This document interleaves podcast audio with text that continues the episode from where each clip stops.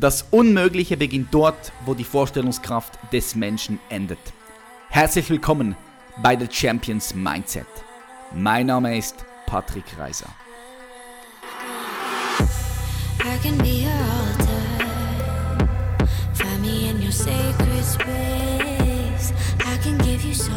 Check, check, wir sind wieder on air. Hallo meine Freunde und herzlich willkommen zu einer weiteren Folge von The Champions Mindset, dem Podcast Number One im deutschsprachigen Raum, wenn es um deine persönliche Weiterentwicklung geht. Heute haben wir wieder einen Interviewgast, und zwar den Bastian Börsch. Ein bemerkenswerter junger Mann, der nach einem schrecklichen Unfall in Casablanca, das ist in Marokko, fast sein Leben verloren hat. Er hat nicht sein Leben verloren, aber sein Bein was genau da passiert ist, wie er sich zurückgekämpft hat, Metall, und heute an die Paralympics 2020 in Tokio gehen möchte. Er bereitet sich vor. Und bevor wir eintauchen, möchte ich dich darauf aufmerksam machen, dass am 25. und 26. unser Event, das Elevation Camp in Frankfurt stattfindet. Ein Event, welches, und dafür stehe ich mit meinem Namen, dein Leben verändern wird. Warum? Weil du nicht nur Inhalt mitnehmen wirst in diesen zwei Tagen, Inhalt, der extrem kraftvoll und powerful ist, damit du auch in die Gänge kommst und dein vollstes Potenzial entfalten kannst, dich lösen kannst von Blockaden, äh, du dir auch wirklich große, große Ziele setzen kannst und diese erreichen kannst, weil du auch weißt, wie und vor allem, weil du die Kraft und die Power dazu hast. Nee, dort geht es auch um viel mehr, nämlich um die Erfahrung, die du dort an diesem Event machen wirst. Die Erfahrung, die du mitnimmst nach diesen zwei Tagen, die ist unbezahlbar. Darum lade ich dich herzlich dazu ein. Komm nach Frankfurt, 25. und 26. zum Elevation Camp. Mehr Infos findest du unter www.elevationcamp.de. Die Links findest du auch unter meinen neuesten YouTube-Videos. Ich freue mich, dich dort zu sehen und jetzt tauchen wir direkt ein. Wir begrüßen den Bastian Börsch. Basti, willkommen in der Show. Hi, wie geht's dir? Hi. Mir geht's gut. Danke, dass ich heute bei dir sein darf. Yes, sehr, sehr geil. Ich freue mich auch, weil was mich vor allem fasziniert hat, dass es äh, also ein Mitarbeiter ist auf mich zugekommen und hat gesagt, hey, du musst mal den Basti da reinholen. Hast du mal seine Story gelesen? Und dann ähm, habe ich das gefunden da im Internet, äh, wie dein, dein Unfall da mit dem Zug in Marrakesch, in Casablanca war das, glaube ich. Ja. Und das fand ich richtig beeindruckend und wollte das unbedingt auch mit meiner Community teilen. So, ich gebe gerade mal hier in, in, ins Feld hinein. Basti, stell dich doch mal ganz kurz vor. Wer bist du? Was machst du? Ich bin äh, Parasportler. Das heißt also äh, Sport, ein Sportler mit Behinderung. Mhm. Und zwar fehlt mir mein rechter Unterschenkel. Also laufe ich mit so einer Art Feder. Das hat vielleicht jemand schon mal im Fernsehen gesehen. Ja, da gab es einen, ganz äh, bekannte, einen ganz bekannten Australier. Ja, den, äh, der hat eine andere Behinderung wie ich, aber der, genau, wie heißt er? Ja, ich weiß jetzt nicht genau, wie er heißt. Ja, genau, genau, genau. Der, der war mal in der Presse auch, weil irgendwie, glaube ich, seine Frau umgebracht hat oder so. Keine Ahnung. Also, ich habe das, das war, glaube ich, mal vor sechs, also sieben, sieben, acht Jahren kam es in der Presse. Damals habe ich noch Medien konsumiert und habe ich das ein bisschen so mitverfolgt. Äh, den habe ich gerade im Kopf. Ja. Ja, aber der, der, hat eine andere Behinderung wie ich. Also ja. ich habe nochmal eine andere Feder. Der hatte noch ein Knie, ich habe leider kein Knie mehr rechts. Mhm. Das ist so ein bisschen, muss man ein bisschen unterscheiden. Neben dem äh, Sport, also ich trainiere ungefähr siebenmal die Woche, also es ist schon, schon wirklich ein Aufwand, studiere ich halt im Master Sustainability Management an der Uni Wuppertal. Mhm. Ja, und ich meine, du als Sportler kennst das auch, den Rest der Zeit, den füllen wir so mit äh, Kochen und Schlafen. ja klar, wenn du Profisport machst, Sport so intensiv machst, sechs, sieben Mal in der Woche trainierst, dann dreht sich sehr viel oder fast alles um das. Nicht nur körperlich bist du ja dann wirklich immer am Start, sondern halt auch mental. Also ich kenne es aus meinen Top-Zeiten im Natural Bodybuilding. Ich äh, trainiere immer noch fünfmal in der Woche, aber ich habe jetzt in den nächsten paar Jahren sicher mal keinen Wettkampf mehr, weil ich mich vor allem auf das fokussiere, was ich jetzt mache. Das ist halt äh, Leute weiterbringen, äh, ihr Potenzial zum um Entfalten zu bringen. Ähm, das ganze Coaching-Business, was wir jetzt aufgebaut haben in den letzten Jahren, das nochmal wirklich massiv zu erweitern, weil ich auch einfach dort sehe, dass ich erstens das am besten kann und zweitens dass ich mit dem auch noch viel, viel mehr äh, Menschen weiterhelfen kann. Dein Ziel ist es, an die Paralympic zu gehen 2020 in Tokio, right? Genau, ja. Geil. Ist, ja, auf jeden Fall. Also damit einzulaufen, die Atmosphäre zu genießen, ein Teil vom paralympischen Ziel zu sein, das wäre so der große Traum. Definitiv. Wie ist das Ganze zustande gekommen? Wie bist, wie bist du überhaupt auf diesen Sport gekommen? Weil du hast mir vorher erzählt, dass du schon immer früher viel Sport gemacht hast. Genau, also ich habe früher, ich habe schon alles ausprobiert in meinem Leben. Am Anfang wusste ich nicht so genau, wohin mit mir. Mit 14 dann selber mal die Leichtathletik, aber eher das Werfen. Danach äh, Fußball, da war ich aber, also ich bin kein Fußballer. Mit dem Talent bin ich nicht gesegnet. Und dann habe ich äh, den American Football für mich entdeckt. Da war ich dann auch äh, ziemlich lange drin. Also ich habe insgesamt fünf Jahre American Football gespielt und hätte auf jeden Fall auch noch länger gespielt. Das Problem war leider nur, dass eben am 6.6.2016 der Unfall dazwischen kam. Und äh, ja, nach dem Unfall war dann klar, dass ich wieder Sport machen möchte. Und habe halt dann geguckt, okay, was brauchst du, um wieder laufen zu können? Dann war halt klar, ich brauche eine Feder. Das war erstmal eine ziemliche Herausforderung, weil die auch sehr teuer sind. Also so eine Feder kostet mal eben 12.000 Euro. 12.000 Euro? Gut, die habe ich dann 12.000 Euro. Die habe ich dann irgendwie zusammengekratzt und dann habe ich gesagt, äh, mit meinem Prothesenbauer zusammen, mit dem äh, Benny aus Koblenz von APT Prothesen, dem habe ich dann gesagt, so pass auf, wir machen das, wir bauen eine. Und äh, dann hat er gemeint, ja, okay, dann fahren wir auch nochmal nach Leverkusen, also da, wo ich jetzt im Moment wohne. Und dann machen wir da mal, dann zeigt dir da mal jemand, wie man läuft mit der Feder. Und äh, dabei habe ich dann den Geschäftsführer kennengelernt, den äh, Jörg Frischmann. Und der hat dann gemeint, Junge, weißt du was, wenn du Lust hast, dann können wir gerne zusammenarbeiten. Du kannst gerne hier hinziehen, kannst gerne anfangen mit dem Sport, kannst mal gucken, wie das wird. Und da sind wir jetzt mittendrin. Wow, crazy. Also das Ereignis damals 2016, der Unfall, der hat dazu geführt heute natürlich logischerweise, ja, dass du das machst, was du heute machst. Also du bist nicht, ur, du, ursprünglich vorher hast du Leichtathletik nicht gemacht, sondern kommst einfach aus dem American Football, so wie ich das rausgehört habe. Aber durch ja. das Ereignis, durch den Schicksalsschlag, um es jetzt mal so zu nennen, hast du dann umgeswitcht, weil du einfach auch eine Sportart gesucht hast, die du machen kannst, wo du wieder laufen kannst. Ja. ja. Was ist da genau passiert in äh, Marrakesch, Casablanca? Willst du das mal mit uns teilen? Ja, na klar. Ähm, am besten fange ich an bei, das war als Urlaub geplant, als kleiner Städtetrip. So, ich war mitten im Bachelorstudium, jetzt ist ein Master, bin ich im Masterstudium. Wir wollten so ein bisschen durch Europa hüpfen, wie man das so als Traum kennt, in den Flieger hier steigen, da wieder aussteigen, waren dann auch mittendrin. Wir sind, äh, haben in Barcelona angefangen, sind dann nach Malaga und haben dann gesagt, okay, wir nehmen auch noch eine nicht-europäische Stadt mit rein und fliegen mal für vier Tage nach Marokko. Aus den vier Tagen wurden dann leider zehn, eben wegen dem Unfall.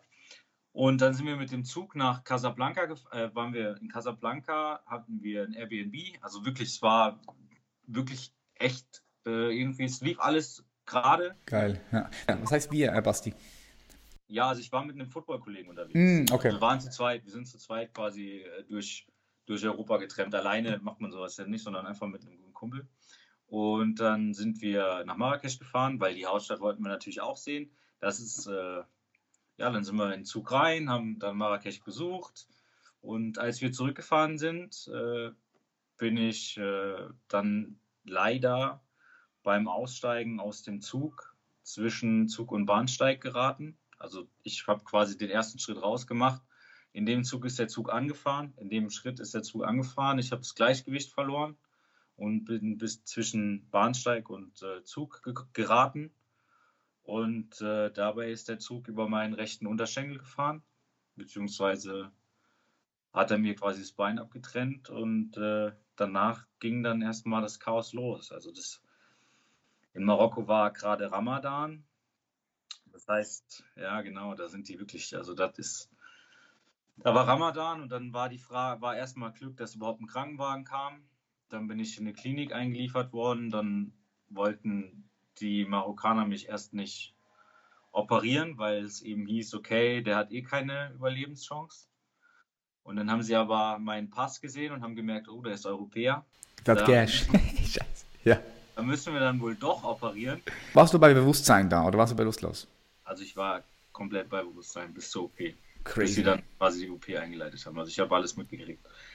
Ich äh, ich glaube, ins Detail zu gehen, ist da ein bisschen zu. Was ging in deinem Kopf vor, wenn was das passiert ist? Ja, ich meine, in diesem Moment. Also vielleicht, vielleicht gehen wir doch ein bisschen ins Detail. Und zwar war es halt so, dass mein, mein Freund mich da.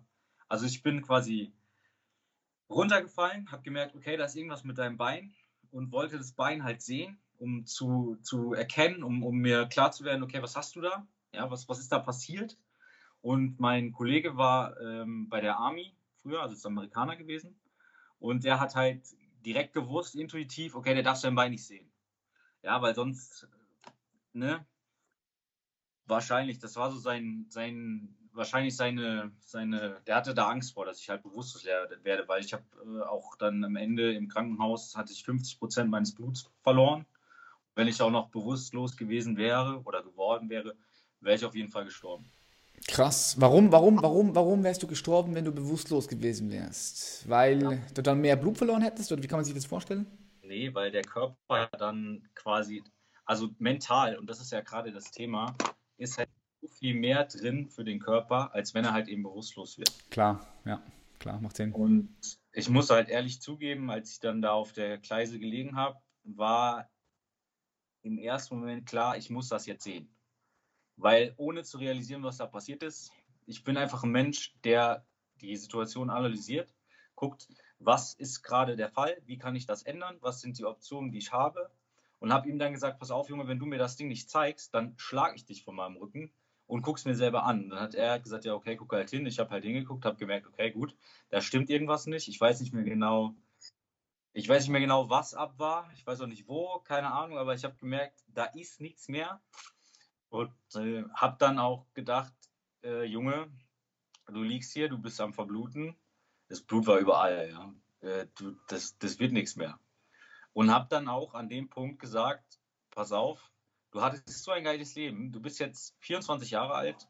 Du hast das Leben ausgekostet bis zum geht nicht mehr. Du hast früher gefeiert. Du hast ausprobiert, was, so, was du halt machen wolltest. Mhm. Du warst im Urlaub. Ich war in Russland. Ich war in ganz Europa. Ich, ja, einfach alles gemacht, was ich wollte und habe gedacht, dann lassen wir es jetzt zu Ende gehen. Da, bin ich, da bin ich auch ganz ehrlich.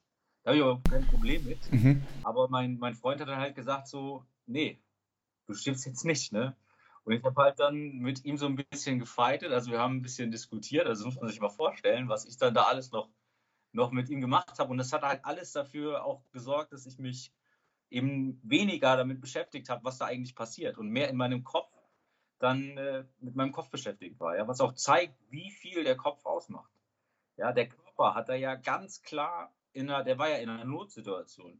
Und trotzdem hat mein Kopf meine Situation bestimmt. Ja, also mein, mein Mind. Ja, der meint. Und, und dann habe hab ich halt gesagt, pass auf, wenn du das möchtest und du gehst mir jetzt so auf den Keks damit, dann machen wir es halt, ja. Dann überleben wir das Ding jetzt. Und dann habe ich halt wirklich von da an halt wirklich auch gedacht, so, jetzt, wenn du jetzt dann ins Krankenhaus fährst, dann machst du es ja auch, ja, dann, dann überlebst du es auch. Und dann kommst du auch wieder auf die Beine. Von da an stand dann fest, okay, jetzt willst du wieder dann wieder laufen gehen, jetzt willst du dann wieder machen und mir war ja natürlich noch gar nicht bewusst, was das alles bedeutet. Klar, Aber klar. Ja.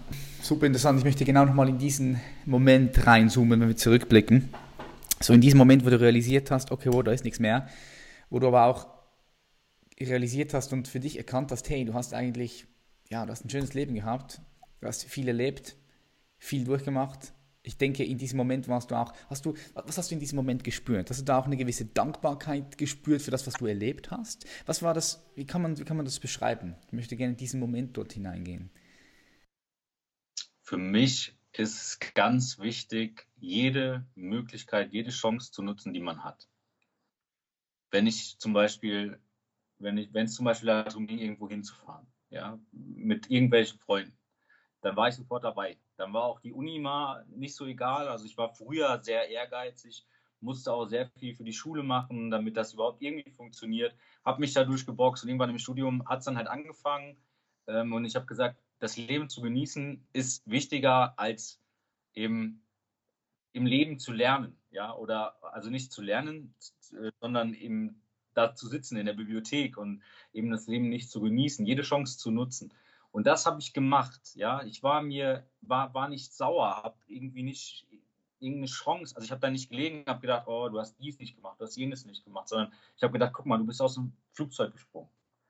Ähm, du hast, du bist viel gereist, du hast viel gesoffen. Ich meine, das gehört auch in einem gewissen Zeitalter, also in einem gewisser Zeit vom Leben gehört es auch dazu, feiern zu gehen.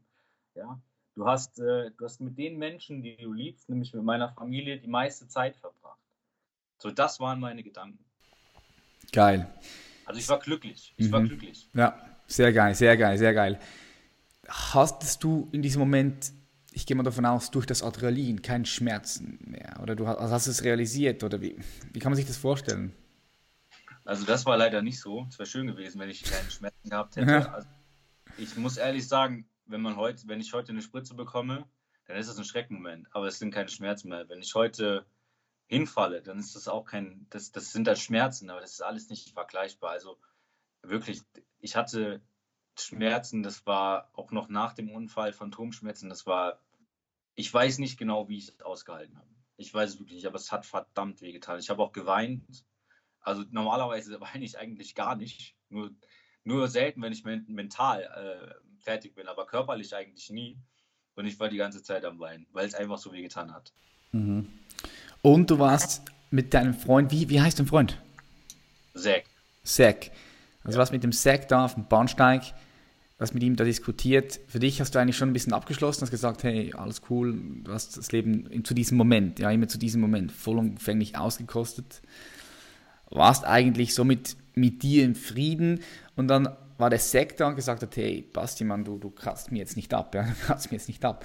Und du hast dich dann auf diesen Dialog eingelassen, hast dann für dich entschieden, okay, du, du machst das Ding jetzt nochmal. Also, so wie ich da heraus höre, hast du dich bewusst dafür entschieden, nee, du, du ziehst das jetzt durch. Du, du, du, du belebst das jetzt. Ist das korrekt? Kann man das so sagen? Das ist bewusst entschieden? Absolut. Ich glaube, wenn ich das nicht gemacht hätte, hätte ich es auch nicht geschafft. Also ich habe dann auch nachher im Krankenhaus, wo wir auch noch äh, darauf zu sprechen kommen, da waren auch noch Situationen, wo einfach der Kopf wirklich entschieden hat, weiterzumachen von da an habe ich mir gesagt, okay, jetzt tust du auch alles. Also du diskutierst jetzt auch mit Ärzten, was passiert. Du redest jetzt auch über alles. Du, du, du, äh, ja, wie, du, wie wir das jetzt schon gesagt haben, du überlebst das einfach. Fertig. Also ich habe mich bewusst dazu entschieden, nicht zu sterben. Es gibt wahrscheinlich Leute, die sich das überhaupt nicht vorstellen können, weil wer ist im Leben schon, also wer hat, wer hat schon, ich meine, das ist ja keine alltägliche Frage, die man sich stellt. Ja, aber ich kann mir vorstellen, zum Beispiel wie Menschen, die, die äh, ja, vergleichen ist immer blöd. Also lassen wir das am besten. Nee, ich finde das, find das super spannend, diese Aussage, weil ich war in meinem Leben auch mal an einem Punkt, ich hatte schon viele bremslige Momente auch, ja, aber einmal war ich an einem Punkt, da war ich in eine Schlägerei, bin ich in eine Schlägerei verwickelt worden mit fünf, sechs Leuten gegen mich und die haben alle auf mich eingeschlagen, mit den Fäusten, mit den, überall habe ich Fäuste gespürt, links und rechts, am Rücken, Tritten, und dann bin ich auf den Boden gefallen und als ich auf dem Boden war, da habe ich noch die Fäuste äh, ins, ins Gesicht geschlagen bekommen und die Tritte in meinem Körper und ich habe dann nur so wahrgenommen, eine Faust puff, auf, mein, auf meinem, äh, in meinem Kopf, ja, und hinten natürlich den Kopf, der sich gegen die äh, Straße wieder geschmettert hat, oder? Bam, bam, bam. Und dann kamen aber schon Freunde von mir und ein paar Leute rundherum, das habe ich noch alles so wahrgenommen, die angefangen haben zu schreien, weil überall war Blut da. Und ich kann mich nur noch so erinnern, bam, eine Faust, bam, zwei Faust. Ich habe überlegt, okay, und ich habe mir so überlegt, okay, wenn ich jetzt noch, jetzt, bald trete ich ab, ja, bald trete ich ab. Ich habe gemerkt, wie ich das Bewusstsein fast verliere. Und dann kam so ein Moment auch, ich sage jetzt nicht, dass ich gestorben wäre, aber ich, ich bin mir hundertprozentig sicher, es war so ein kleiner Moment, wo ich voll ins Bewusst, ins Koma oder ins Bewusst, in die Bewusstlosigkeit gefallen wäre. Aber ich habe mich dafür entschieden, bewusst nochmal da zu bleiben. So, das war einfach so eine bewusste Entscheidung. Du, wei du weißt genau, wovon was ich rede, gell? Klar. Ja. Es war so, es war, äh, und, diese, und dieser Moment, du kannst ihn wie rauszoomen, weil der kommt dir dann übelst lang vor, aber du entscheidest dich bewusst dafür, hey, du bist jetzt, du bleibst jetzt am Start. Und das ja. habe ich auch schon von anderen Leuten gehört, die ähnliche Erfahrungen gemacht haben, so auch Nahtoderfahrungen und so weiter und so fort. Also es ist, das ist crazy, das ist krass. Glaubst du, dass wenn jemand unbedingt weiterleben möchte, wenn er so einen krassen Wille hat, denkst du, dass er dann auch die krassesten Sachen überleben könnte? Und denkst du, dass er aber auch bewusst entscheiden könnte, hey, jetzt bin ich out, das, das war's jetzt. Denkst du, so eine Entscheidung hat am Ende des Tages jeder irgendwann? Es kann bei mir, also es kann fast nicht schlimmer kommen wie bei mir. Also ich hatte im Krankenhaus, um das vielleicht kurz anzuschneiden, noch eine Blutvergiftung. Das heißt, ich bin ohnmächtig geworden. Meine Eltern wurden dann aus dem Krankenhaus, also aus dem Raum, wo ich war, dann rausgebeten. Die Ärztin hat gesagt, er stirbt jetzt. Ja. Das war so die zweite Situation, wo ich fast gestorben wäre. Und in beiden habe ich eigentlich nie daran also klar, ne, im ersten Moment, wie ich das schon gesagt habe, habe ich gesagt, okay, dann stirb jetzt halt, aber auch, auch nicht irgendwie frustriert, so nach dem Motto, ich gehe jetzt aus der Welt und äh, hinterlasse nichts oder so. so da, daran habe ich überhaupt nicht gedacht. Aber als ich mich dann eben dazu entschieden habe, dass, dass ich nicht abkratze, ne, wenn man das mal so sagen darf, will, da, da habe ich eine bewusste Entscheidung getroffen. Und ich glaube, dann kann man das auch ein Stück weit beeinflussen. Ja, man kann jetzt nicht, wenn man äh, gerade ja, wenn man eine Sterbenskrankheit hat und dann trotzdem weiterleben will, aber das körperlich nicht machbar ist, dann geht das nicht. Aber der Körper kann mehr ertragen, als man im ersten Moment denkt. Definitiv. Also man kann mit dem Kopf auf jeden Fall ein Stück weit entscheiden, äh, ein Stück, Stück weit über seine körperlichen Fähigkeiten entscheiden in so Situationen. Ich habe aus diesem Grund auch gefragt. Also ich glaube auch ganz klar, dass der, der Geist, also nicht nur der, der Verstand, weißt du, wenn wir den Verstand anschauen, der Verstand ist ja, der Verstand ist ein riesiges Instrument und ein riesiges Werkzeug. Man kann, man kann ihn auseinandernehmen. Man, auch Gefühle und Emotionen sind ein Teil des Verstandes. Die hängen in Wechselwirkungen miteinander zusammen. Und dann haben wir aber noch etwas, was in meinen Augen unter oder hinter dem Verstand liegt. Ja? Das nennt man dann das Bewusstsein. Das geht jetzt in das Thema Spiritualität hinein. Ich weiß nicht, ob du dich, beschäftigst du dich mit dem Thema Spiritualität? Ist das ein Thema für dich? Ja, ich habe im Bachelor Philosophie studiert, deshalb äh, bin ich da auf jeden Fall schon ein bisschen drin. Mhm. Da, wenn du, wenn du dich, wenn, also sagen wir, wenn hinter dem oder unter dem Verstand kommt das, das Bewusstsein, das ist der, der das Denken wahrnimmt, ja. Also du bist dir bewusst, dass du, dass du lebst, du bist das Bewusstsein, du bist dir deinen Gedanken bewusst und deinem Körper auch bewusst. Das ist eigentlich ja so die mächtigste Quelle in dir. Und die kann unter gewissen Umständen, um es jetzt mal so zu sagen, auch Materie beeinflussen. Das ist auch teilweise also schon wissenschaftlich, wissenschaftlich belegt worden. Das ist crazy, crazy Zeug. Aber schieben wir das mal auf die Seite, das ist ein anderes Thema. Da hat mich einfach interessiert, wie du das siehst und du sagst auch, doch, du hast dich bewusst dafür entschieden, weiterzumachen. Ja. Das ist interessant. Gut, dann ähm, ins Krankenhaus ab. Wie seid ihr dort hingekommen? War da, kam da eine, ein Fahrzeug? Ja. In Casablanca? Also, Weil ich war auch schon in Marokko. Das ist ein bisschen unorganisiert teilweise, ja? Ja, ein bisschen ist okay. Also in Marokko ist es nicht üblich, dass ein Krankenwagen kommt und schon gar nicht, also das Ganze ist ja nachts passiert, ja, 12 Uhr, schon gar nicht so spät. Da hatte ich ja zum ersten Mal oder zum zweiten Mal, eigentlich stirbt man ja, wenn man, wenn man da zwischenfällt, zwischen Zug und Bahnsteig, dann ist man eigentlich nicht mehr im Leben. Also da hatte ich schon das erste Mal Glück. Ne? Und das zweite Mal hatte ich dann, dass der Krankenwagen kam. Und äh, das war eine Holzpritsche. Also es ist nicht wie hier, ne? der kommt, da kommt ein Notarzt mit. In Marokko kamen vier Leute, die hatten eine Holzpritsche dabei. Damit sind die dann zu mir gekommen, haben mich da draufgeladen, sind mit mir ins Krankenhaus gefahren.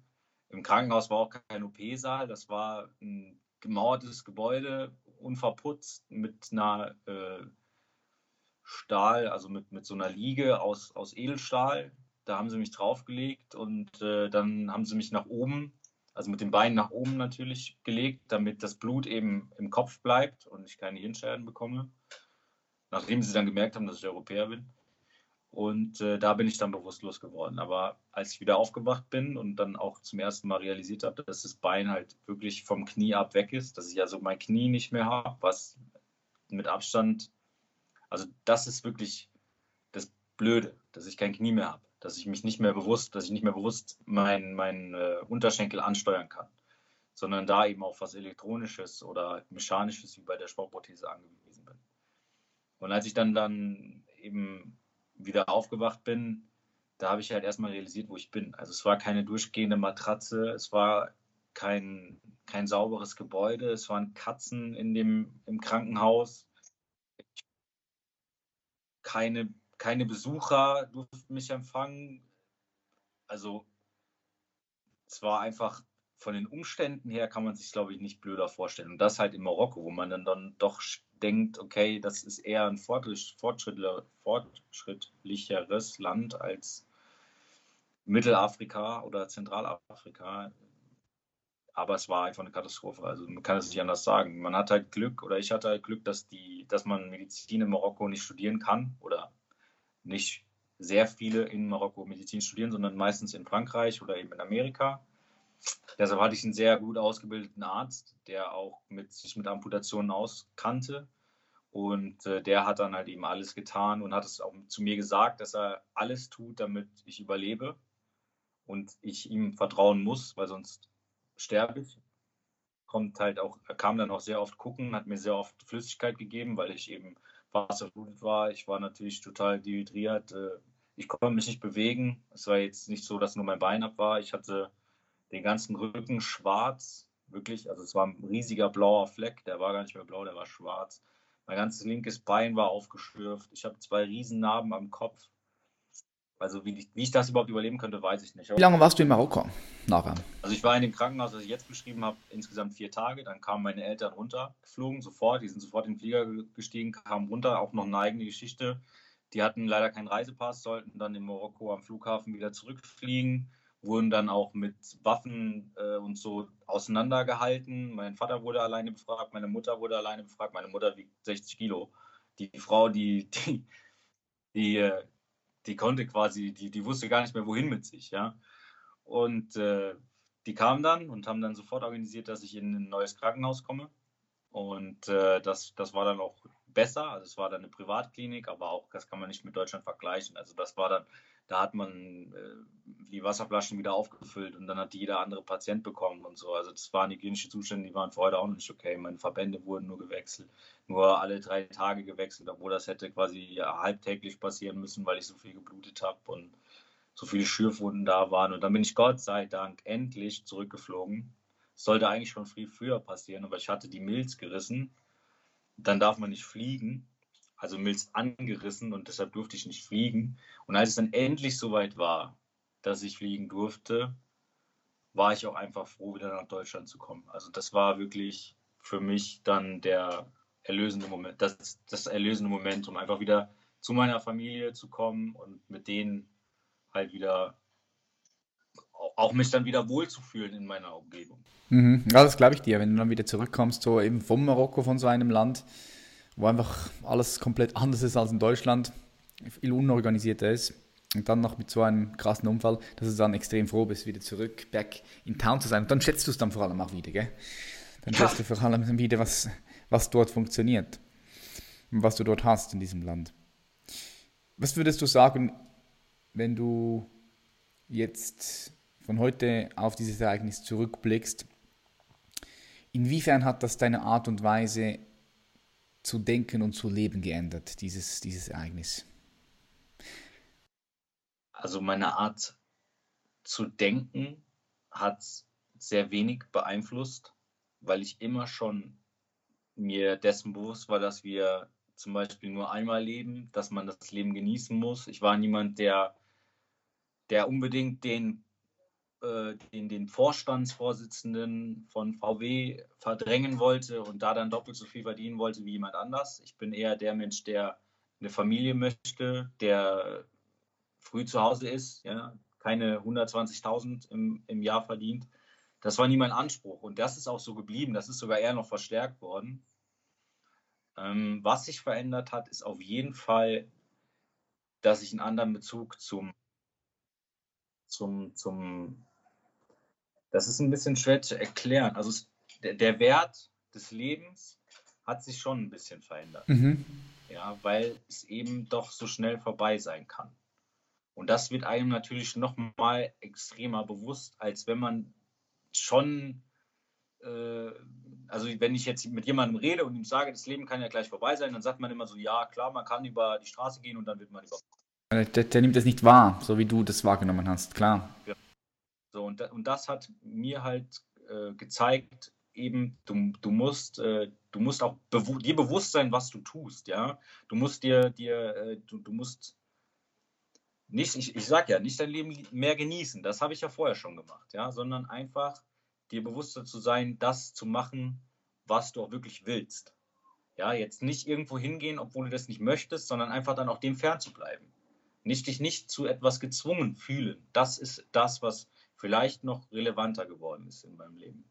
Und das ist auch das, was ich jedem nur empfehlen kann. Also, wenn ich nicht in Marokko hätte sein wollen, dann wäre das Ganze ja noch viel schlimmer gewesen. Sondern ich war mir einfach in dem Moment, wollte ich einfach dahin, wollte mein Leben da verbringen zu dem Zeitpunkt und war zur falschen Zeit am falschen Ort und dann ist der Unfall passiert. Ja, wenn man sich vorstellt, dass ich da nicht hätte sein wollen zu dem, in dem Augenblick, ja, dann wäre ich ja mental fix und fertig. Also wenn sowas passiert an einem Ort, wo man nicht sein will und genau weiß, da müsste man nicht sein. Ja, deshalb Bewusstsein. Einfach sich bewusst sein, was man möchte und eben das auch machen. Mhm. Sehr, sehr wertvoller Tipp, sehr, sehr wertvoller Tipp. Ich denke, ich denke, die meisten Leute sind sich ihrer Sterblichkeit nicht wirklich bewusst, ihre Verletzlichkeit.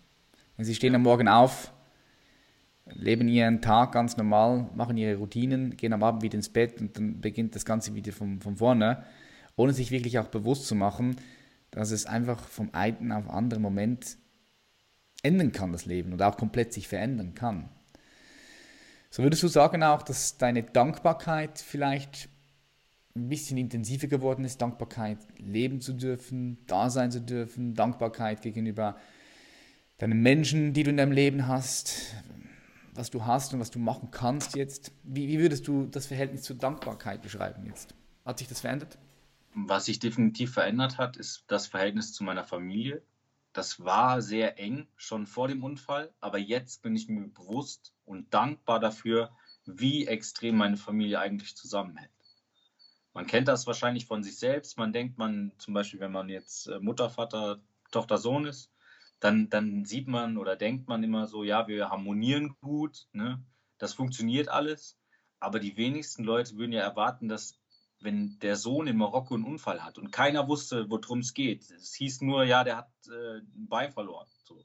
Dass dann meine Eltern sofort, wirklich sofort die Sachen gepackt haben, zum Flughafen gefahren sind und sich in ein Flugzeug gesetzt haben. Ohne überhaupt abzu, also ohne überhaupt zu gucken, was brauchen wir.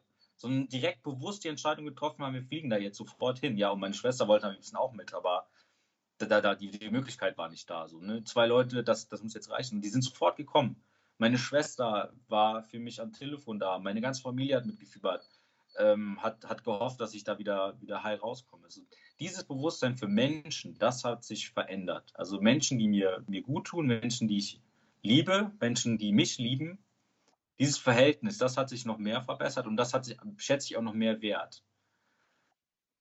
Aber die, die Frage, ob ich das Leben mehr wertschätze, die würde ich wahrscheinlich eher die würde ich wahrscheinlich eher im Raum stehen lassen. Also da kann ich, kann ich jetzt keine Veränderung, keine Veränderung feststellen. Weil du auch schon vorher das Mindset gehabt hast, hey, du lebst das Leben zum Vollsten. Hat natürlich auch ein bisschen mit dem ja. zu tun, dass dein genau. Mindset genau. schon dort am Point war, ja. dass du das schon bewusst auch wahrgenommen hast. Was bedeutet für dich Erfolg heutzutage? Das zu tun, was ich möchte. Ich habe ja äh, also ich habe im Bachelorstudium mich dafür entschieden, es wird jetzt den meisten Leuten am besten klar, wenn ich sage Nachhaltigkeitsmanagement, mich darauf zu fokussieren. Das heißt jetzt nicht, dass ich ein Greenpeace-Aktivist bin, der sagt, die Umwelt ist das Wichtigste auf der Welt, sondern ich möchte zum Beispiel, dass die Menschen von einem Unternehmen mehr wertgeschätzt werden. Ich möchte die Perspektive verändern. Ich möchte nicht, dass wir uns aufs Geld fokussieren. Ich möchte, dass der Mensch im Mittelpunkt vom Unternehmen steht. Das ist das Ziel. Und das verfolge ich jetzt auch in meinem Masterstudiengang. Und das ist auch das, was ich einem Unternehmen weitergeben möchte. Das ist einfach die Art und Weise, die ich, die ich für mich beschlossen habe, mein Leben zu gehen, so in dem Bereich zu arbeiten. Und solange ich das verwirklichen kann, bin ich wahrscheinlich mit meiner beruflichen Karriere auch zufrieden. Ja. Sowas zum Beispiel. Mhm.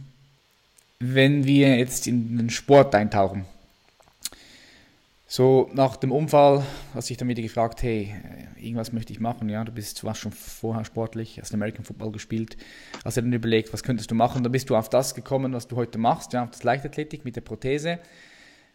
Wie muss man sich das vorstellen? Also du beginnst ja da wieder komplett von Null eigentlich, ja, ganz anderes Feeling, Körperfeeling, das du entwickeln musst. Wie ist das zustande gekommen? Also die erste Frage war ein bisschen anders, wie du sie jetzt gestellt hast. Die erste, das erste, was ich machen wollte, war mal wieder laufen. Mhm. Also die hm. erste Frage war nicht Sport, sondern die erste Frage war Laufen. Klar, das kommt ja noch vor dem Sport, aber ein, ein, ein genau. besprungen. Genau. Klar. Genau. So, ja. Und dann, dann hat es mit dem Sport angefangen. Ich habe gesagt, okay, du, du willst wieder was machen, du willst wieder sportlich aktiv werden. Und dann hatte ich eben die Möglichkeit, hier beim TSV Bayern für Leverkusen eben zu trainieren. Nach dem Gespräch mit dem Geschäftsführer Jörg Frischmann hat sich dann halt die Möglichkeit ergeben, das auch zu machen. Und ich bin ein Mann oder Mensch, der Nägel mit Köpfen macht. Da war auch sofort klar, okay, äh, Frischi, das ist ein Spitzname, äh, du musst mir eine Wohnung besorgen. Ja, ich ziehe jetzt hier hin und dann machen wir das. Dann ziehen wir das durch. Und dann äh, hat der, hat der Frischi schon gesagt, so, okay, ja, wenn du dich gut anstrengst, wenn du dabei bist, wenn du noch ein bisschen Affinität für den Sport hast und dann noch ein bisschen Talent hast, ne, so wie man das dann immer alles im Leistungssport definiert, dann äh, schaffst du es auch nach Tokio. Und dann habe ich gedacht, ja, okay, ne, versuchen wir es mal. Also ich bin jetzt auch in der Situation, ich meine, Tokio ist noch ungefähr ein Jahr und drei, vier Monate sind es noch bis zur Qualifikation. Gut, es geht äh, schnell. Äh, da, da, kann noch so viel passieren. Und äh, klar, die Entwicklung, die explodiert jetzt auch nicht. Das sind Schritte peu à peu. Äh, dass ich da jetzt hinkomme, das, das ist natürlich nicht gesichert. Ne? Das, das kann man ja ganz realistisch sagen. Aber das Ziel ist auf jeden Fall, da mitzumachen. Ja? Und diese, dieses Ziel, das habe ich mir auf jeden Fall auch am Anfang gesetzt, habe ich gedacht, ja, okay, dann versuchst du mal. Ne? Aber ich bin jetzt niemand, und das ist vielleicht auch was, was wir eben, die Frage, um auf die Frage, die du eben gestellt hast, zurückzukommen, was, was sich geändert hat. Ich setze mir keine, keine unerreichbaren Ziele mehr. Ne? Also man muss immer ganz, ganz realistisch bleiben und man darf sich selbst auch nicht enttäuschen. Ja, und wenn ich jetzt sagen würde, okay, mein oberstes, absolut oberstes Ziel sind diese Paralympics, ja, und ich komme da nicht hin, dann wäre ich natürlich mental erstmal am Ende. Sondern ich bin, gehe da anders dran. Ich sage, okay, du machst alles, um da hinzukommen. Ja, du trainierst achtmal die Woche oder neunmal sogar teilweise. Ja, du stellst deine Ernährung um, du nimmst ab, äh, du, du, du ziehst nach Leverkusen. Und wenn ich es da nicht schaffe, dann habe ich aber trotzdem alles Mögliche getan, um dieses Ziel zu erreichen. Und da kann ich mir selber nichts, nichts vorwerfen. Da kann ich nur sagen, okay, du hast es nicht geschafft, aber du hast alles dafür getan. Und das ist es, was im Leben zählt. Dass man alles oder dass man alles versucht und alles macht, wenn man sich für so etwas entschieden hat. Und nicht, dass man es im Endeffekt erreicht. Das ist ein wichtiger Punkt, den du ansprichst. Weil der geht natürlich auch ganz klar in die Richtung, schau mal, was liegt in deinen Händen und was nicht. Und du hast es nicht hundertprozentig in deinen Händen, ob du dorthin kommst oder nicht. Da hängen auch noch viele andere Faktoren.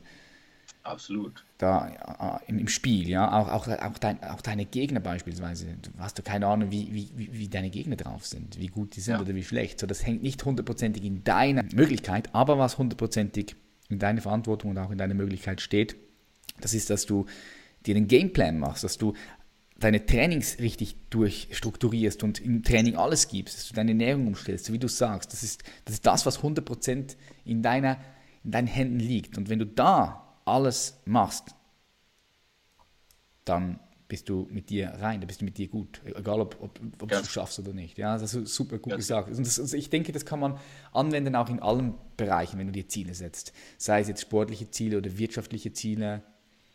Ja. Wenn du in jedem Moment alles gibst, hey, dann, dann bist du gut.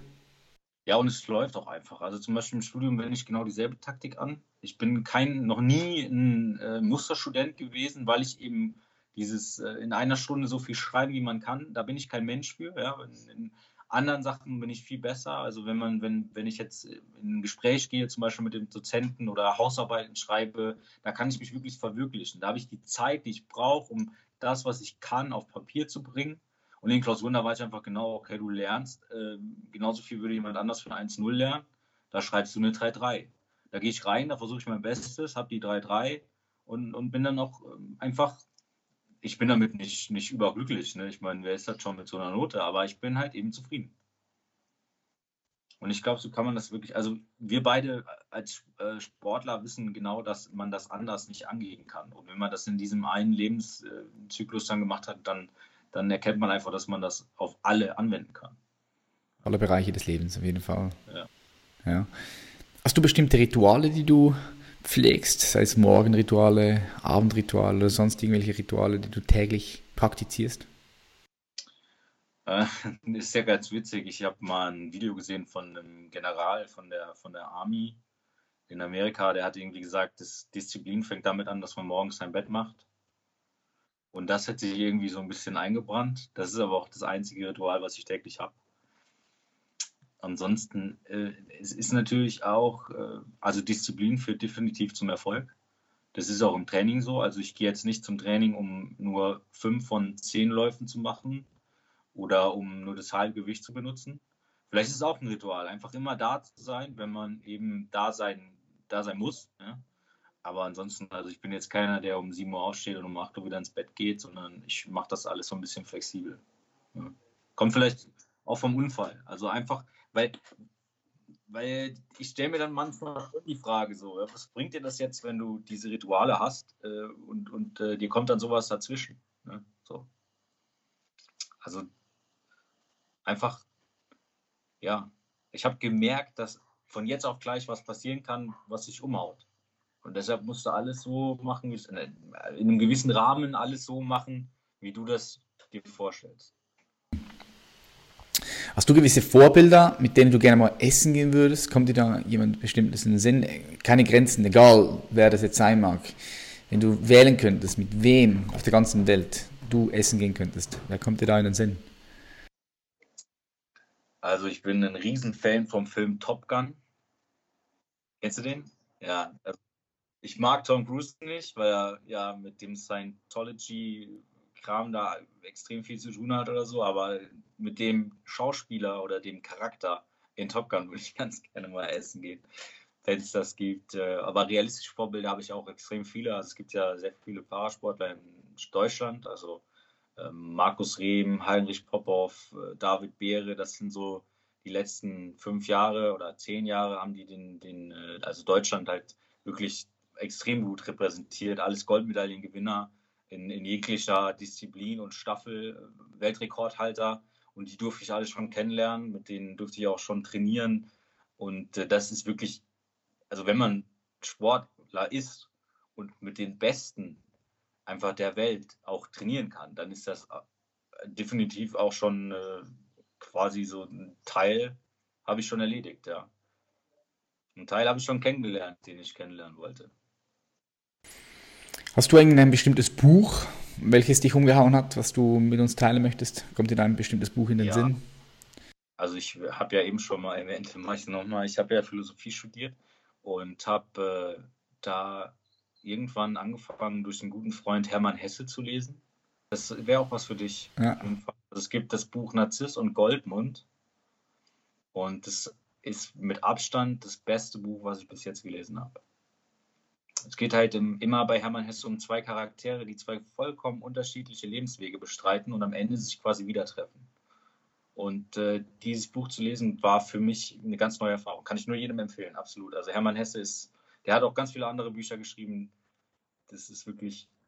So, meine zwei letzten Fragen, die ich all meine Gästen stelle. Stell dir vor, du zoomst dich auf den Mond hoch und du guckst die Welt von oben an. Ja, du schaust dir die Menschheit an als Spezies. Was braucht die Menschheit momentan gerade am meisten? Das ist eine sehr schwierige Frage. Ich glaube, dass wir Menschen uns darüber bewusst werden müssen, dass unsere Bedürfnisse nicht das Einzige sind, was zählt.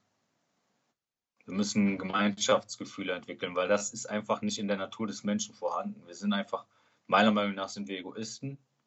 Der eine mehr, der andere weniger. Jeder versucht, seinen Vorteil irgendwo zu finden, auch der eine oder andere mehr oder weniger. Und dieses, das aus dem Menschen rauszubekommen, das wäre, glaube ich, dann hätten wir ein paar Probleme gelöst. Mhm. Die zweite Frage, stell dir vor, du kannst ein Werbeplakat designen, so wie du das gerne designen möchtest, mit einer Aufschrift, mit einem Spruch drauf. Und das Werbeplakat ist überall zu sehen. In Berlin, hier in der Schweiz, Tokio. Was klatschst du dort drauf? Was ist deine Message, die du dort drauf hast? Lebe dein Leben.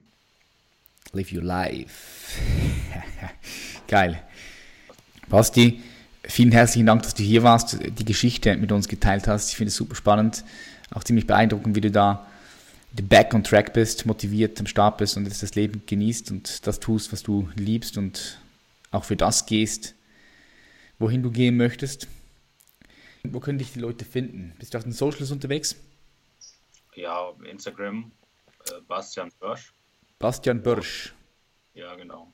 Yep. Den Link findet ihr ja auch hier im Podcast. Yep, werde ich natürlich. Ähm, das ist eigentlich so die, die, die größte, meine größte repräsentative Seite. Definitiv. Da werde ich, ähm, lade ich immer mal Bilder hoch von, äh, von meinen Wettkämpfen und so, da kann man das ganz gut verfolgen. Und mhm. natürlich Facebook. Ich habe ein paar, paar Interviews schon geführt, war schon in der Zeitung. So, das findet man alles auf der Facebook, äh, auf der, auf der Insta-Seite. Nice, und sonst Google. Hm, da kann man den Weg ein bisschen so auf Insta verfolgen, hoffentlich nach Tokio. Ich wünsche dir auf jeden Fall von Herzen ganz viel Erfolg, viel Kraft, viel Power, dass du es machen kannst in Tokio. Ich wollte mich noch auf jeden Fall bei dir bedanken, dass, wir, dass du mir die Möglichkeit gibst, hier in deinem Podcast auf jeden Fall auch mal ein paar äh, meine Geschichte erzählen zu dürfen und würde einfach auf dem Weg, weil es, weil es viele Leute hören werden, einfach meiner, meiner Familie nochmal danken und den ganzen Leuten, die, die mich auf dem Weg unterstützt haben. Ich habe das eben schon mal erwähnt, meinem Prothesenbauer, ähm, dem Jörg Frischmann, der sich da eingeschaltet hat, meiner ganzen Familie. Und das ist auch noch so eine Message. Ich glaube, Einzelkämpfer, die werden niemals das empfinden und erleben, was Menschen, die in so einer Gemeinschaft einfach äh, ihr Leben leben, das, das werden die niemals begreifen. Also es ist ganz wichtig, sich niemals nur auf sich selbst zu verlassen. Vielleicht so als, als letzten Plakatspruch. Den nehmen wir rein hier, yes. Basti, vielen Dank, viel Erfolg und äh, wir hören uns, gell? Ja, ich danke dir auch. Mach's gut. Bye, bye. Tschüss. Und das war's wieder mit einer weiteren Folge von The Champions Mindset. Falls du noch keine Tickets geholt hast für das Elevation Camp am 25. und 26. Mai in Frankfurt, dann auf was wartest du noch? Geh auf www.elevationcamp.de und hol dir das Zweitagesticket. Ich sage dir nur eins, es wird dein Leben verändern und das ins Positive. Ich bedanke mich ganz herzlich bei dir, dass es dich gibt und dass du hier am Start bist und wünsche dir einen super schönen Tag, Abend, Morgen, was du auch immer gerade jetzt hast. Wir sehen uns in der nächsten Folge. Peace.